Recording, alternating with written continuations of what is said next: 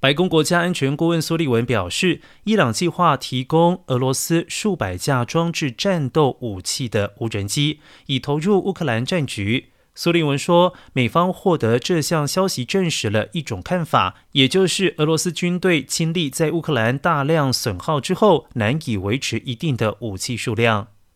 苏利文告诉记者，伊朗政府准备加速提供俄罗斯多达数百架无人机，包括装有武器的无人机。伊朗对此作出回应，表示自从俄罗斯军队二月攻进乌克兰之后，伊朗还有俄罗斯的技术合作并没有特别的进展出现。